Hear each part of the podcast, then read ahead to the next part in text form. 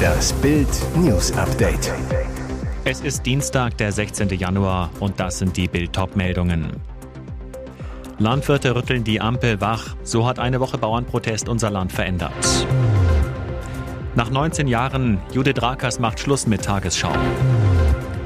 Star-Trainer fliegt in Rom raus, Mourinho gefeuert. Landwirte rütteln die Ampel wach. So hat eine Woche Bauernprotest unser Land verändert. So einen Protest hat das Land seit Jahrzehnten nicht erlebt. Mit Trecker-Demos und Autobahnblockaden haben Deutschlands Landwirte die Regierung wachgerüttelt. Landwirte machen den Bossen des Landes Angst, titelt das britische Magazin Economist. Und das amerikanische Portal Bloomberg verkündet, Landwirte führen den Aufstand gegen Olaf Scholz an. Schon jetzt ist klar, die Bauern haben das Land verändert. Die vergangenen Tage waren für Deutschland sehr untypisch, sagt Historiker Hubertus Knabe zu Bild. Nun stelle sich die Frage, ist das eine Eintagsfliege oder ein Epochenwechsel? Die Gründe für den Aufstand lägen tiefer als Agrardiesel und Co. Die Deutschen sind anders als Franzosen keine Revolutionäre, die Bauern noch weniger, so Knabe. Seine Analyse, hier kam eine sehr starke allgemeine Unzufriedenheit zum Ausdruck und traf die Regierung völlig überraschend. Dies kommt in der Geschichte immer wieder vor. Lange ist es ruhig, bis ein vergleichsweise unwichtiges Ereignis plötzlich das Fass zum Überlaufen bringt. Es sei vorstellbar, dass die Bauernproteste zum Vorbild für andere werden, die von Regierungsmaßnahmen betroffen sind, so Knabe. Rollt eine Demowelle auf die Regierung zu? Fakt ist, eine Insa-Umfrage ergab, dass 45 Prozent der Deutschen sich auch vorstellen können, ebenfalls gegen die Ampel auf die Straße zu gehen. Nach 19 Jahren, Judith Rakers macht Schluss mit Tagesschau. Ende des Monats ist Schluss mit guten und schlechten Nachrichten. Judith Rakers verlässt die Tagesschau auf eigenen Wunsch. Ihre letzte Sendung moderiert sie am 31. Januar. In einer persönlichen Nachricht an ihre engsten Mitarbeiter schrieb die TV-Journalistin am Morgen, ich möchte euch gerne vorab informieren, damit ihr es nicht aus den Agenturmeldungen erfahrt. Bei mir stehen Veränderungen an. Judith Rakers stammt aus Bad Lippspringe in NRW, fand nach Abitur und Studium in Münster den Weg ins Fernsehen, nach Station unter anderem bei Antenne Münster. Im März 2008 las sie erstmals im Flaggschiff der deutschen Nachrichtensendungen um 20 Uhr die Tagesschau News. Der Abschied fällt Rakas nicht leicht, heißt es aus dem Umfeld beim NDR. Sie selbst hat bereits vor Jahren eine eigene Produktionsfirma gegründet, nahm abseits der Nachrichten als Kandidatin beim Pro7-Format Masked Singer teil und moderiert künftig auch weiterhin Sendungen des NDR. Rakas sagt, ich bin so dankbar, dass ich 19 Jahre lang Teil des Teams sein durfte. Wir haben so viel zusammen erlebt und ihr seid es, die mir den Abschied wirklich schwer machen. Aber jetzt ist es Zeit für mich weiterzuziehen. Ex vor den Augen der Kunden hingerichtet, Mann erschießt Aldi-Kassiererin. Gestern Abend ist es im Aldi-Markt in Mörfelden-Walldorf bei Frankfurt zu tödlichen Schüssen gekommen. Zwei Menschen starben. Polizei und Staatsanwaltschaft ermitteln. Nach ersten Erkenntnissen hat ein 48-jähriger Mann gegen 19.15 Uhr den Einkaufsmarkt betreten und im Anschluss mehrfach gezielt auf eine 38-jährige Angestellte des Marktes geschossen und sich danach selbst getötet. Auch für die Frau kam jede Hilfe zu spät. Sie erlag ihren tödlichen Verletzungen. Zum Zeitpunkt der Tat waren neben dem Personal mehrere Kunden in dem Markt. Sie blieben unverletzt, werden aber durch die Polizei und einen Seelsorger betreut. Zwischen der Getöteten und dem 48-jährigen Mann gab es nach derzeitigem Ermittlungsstand in der Vergangenheit eine Beziehung, die ein mögliches Motiv für die Tat darstellen könnte. Die Ermittlungen hierzu dauern an. Die Polizei war mit zahlreichen Beamten im Einsatz, sicherte Spuren und vernahm Zeugen. Startrainer fliegt in Rom raus, Mourinho gefeuert. Trainerknall in Italien. José Mourinho ist nicht mehr Coach der AS Rom. Der italienische Club hat den Portugiesen gefeuert. Er verlässt Rom mit sofortiger Wirkung. Der Startrainer war Mai 2021 vorgestellt worden. Mit den Italienern gewann er im Jahr darauf die Conference League und zog 2023 ins Finale der Europa League ein, wo sein Team Sevilla im Elfmeterschießen unterlag. Zuletzt hatte Mourinho in Rom nur eines der letzten sechs Ligaspiele gewonnen. In der Tabelle belegt Rom einen enttäuschenden neunten Platz. Jetzt haben die Italiener die Reißleine gezogen. Die Clubbesitzer schreiben in einer Vereinsmitteilung, wir danken José im Namen von uns allen bei AS Roma für die Leidenschaft und das Engagement, das er seit seiner Ankunft gezeigt hat. Wir werden seine Amtszeit immer in guter Erinnerung behalten, aber wir glauben, dass es im besten Interesse des Vereines ein sofortiger Wechsel notwendig ist. Und weiter, wir wünschen José und seinen Mitarbeitern das Beste für die Zukunft. Welcher Trainer Mourinho in Rom ablöst, steht noch nicht fest. Und jetzt weitere wichtige Meldungen des Tages vom Bild Newsdesk.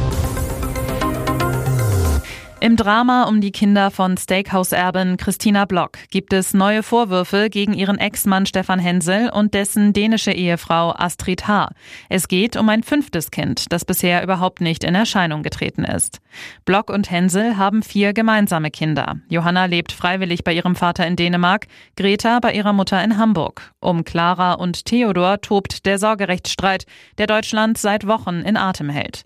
Hänsel hatte Clara und Theodor 2021 nach einem Besuch in Dänemark nicht mehr herausgegeben, wirft Christina Block Gewalt im mütterlichen Haushalt vor. In der Silvesternacht griffen ihn acht Männer an, sollen ihn niedergeschlagen haben. Sie brachten Clara und Theodor nach Deutschland. Doch nur vier Tage später entschied das Hamburger Oberlandesgericht, die Kinder müssen wieder dem Vater übergeben werden. Jetzt kommt ein weiteres Kind ins Spiel. Wieder geht es um den Vorwurf der Kindesentziehung und um den Verdacht, ob Stefan Hensel und seine Lebensgefährtin systematisch und nach Plan vorgehen. Kemal ist 16 Jahre alt und der Sohn von Astrid H. und ihrem Ex-Mann. Bei dem lebte Kemal nach der Trennung der Eltern mehr als zehn Jahre lang, bis zum Juli 2022. Da kehrte er nach einem Besuch im Rotklinkerhaus von Hensel und seiner Mutter nicht zurück. Bild sprach exklusiv mit dem Vater des 16-jährigen Kemal, den die Mutter angeblich nur William nennt. Der Mann, der wegen seiner Prominenz in Dänemark anonym bleiben will, hat seinen Sohn seit dreieinhalb Jahren nicht mehr gesehen. Der Vater zu Bild. Die Mutter beschuldigte mich fälschlicherweise der physischen und psychischen Gewalt, als wir uns scheiden ließen und mein Sohn erst wenige Monate alt war. Vorwürfe, wie sie auch Hänsel im Fall Block erhob. Er galt als Favorit und er hat einen ersten Sieg errungen. Ex-US-Präsident Donald Trump hat die Vorwahlen der Republikaner im US-Bundesstaat Iowa gewonnen. Abgeschlagen hinter Trump auf Platz zwei der Gouverneur von Florida, Ron DeSantis. Das meldeten die Fernsehsender Fox News und CNN in der Nacht zum Dienstag auf Basis eigener Prognosen. Die ehemalige US-Botschafterin bei den Vereinten Nationen, Nikki Haley, landete demnach auf dem dritten Platz. Bemerkenswert, Trump konnte das Rennen sehr früh am Abend für sich entscheiden. Denn auch wenn er in Umfragen im Vorfeld der Wahl schon mit großem Abstand vor seinen Konkurrenten lag, war eine so frühe Entscheidung eine Überraschung. Ein vierter Präsidentschaftsbewerber, der Unternehmer Vivek Ramaswamy, zog als abgeschlagener Viertplatzierter seine Bewerbung zurück. Trump habe nun seine volle Unterstützung im Rennen um das Weiße Haus, sagte Ramaswamy vor Anhängern nach Bekanntwerden der Prognosen. Zahlenmäßig hat Iowa zwar eine geringe Bedeutung für die Kandidatenkür, aber wer in dem kleinen Bundesstaat im Mittleren Westen gut abschneidet, kann mit Rückenwind bei den künftigen Abstimmungen rechnen. Die republikanischen Vorwahlen in Iowa eröffnen das Wahljahr 2024. Die eigentliche Präsidentschaftswahl findet am 5. November statt. Bei den Demokraten läuft das Prozedere der Vorwahlen in diesem Jahr etwas anders. Außerdem gilt das Rennen bei ihnen als ausgemacht. Amtsinhaber Joe Biden will für seine Partei noch einmal ins Weiße Haus einziehen. Hier ist das Bild News Update. Und das ist heute auch noch hörenswert. Die Bauernprotestwoche hat offenbar einen großen Verlierer, Olaf Scholz und seine SPD. Bundeskanzler Scholz fällt im aktuellen INSA-Meinungstrend für Bild jetzt sogar hinter AfD-Co-Chef Tino Kropalla zurück, von Platz 17 auf 18. Es ist der schlechteste Platz, den der Bundeskanzler im Politiker-Ranking je hatte. Hinter ihm kommen nur noch seine Bundesinnenministerin Nancy Faeser und Linksparteichefin Janine Wissler. Nur 18 Prozent haben aktuell eine positive Haltung zu Scholz, 57 Prozent eine negative Haltung.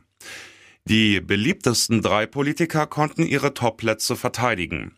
Bundesverteidigungsminister Boris Pistorius auf dem ersten Platz bleibt vor Bayerns Ministerpräsident Markus Söder Platz zwei und NRW-Ministerpräsident Hendrik Wüst auf Platz drei. Und die SPD verliert in der Sonntagsfrage weitere zwei Punkte und kommt nur noch auf 14 Prozent. Das sind fast 12 Prozentpunkte weniger als bei der Bundestagswahl im Herbst 2021. Die drei Ampelparteien kommen zusammen nur noch auf 31 Prozent. Sie sind zu dritt so stark wie CDU und CSU zusammen allein. Diese Wahl lässt die Fußballfans ratlos zurück. Lionel Messi wird in London als FIFA-Weltfußballer geehrt. Zum achten Mal. Hinter sich lässt er wieder Erling Haaland. Der Argentinier hatte zwar eine starke WM gespielt, blieb aber bei PSG blass und kickt jetzt nur noch bei Inter Miami. Messi erzielte in der Zeitspanne auch lediglich 32 Treffer. Haaland dagegen holte mit Manchester City das Triple, schoss 50 Pflichtspieltore im Kalenderjahr.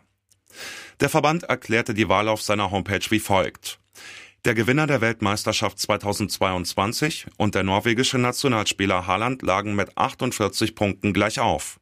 Sie wurden dann durch die Anzahl der Nominierungen bei der ersten Wahl getrennt. Zum Verständnis, den FIFA-Weltfußballer wählen Nationalmannschaftskapitäne, Trainer, ausgewählte Journalisten und Fans mit mehreren Stimmen.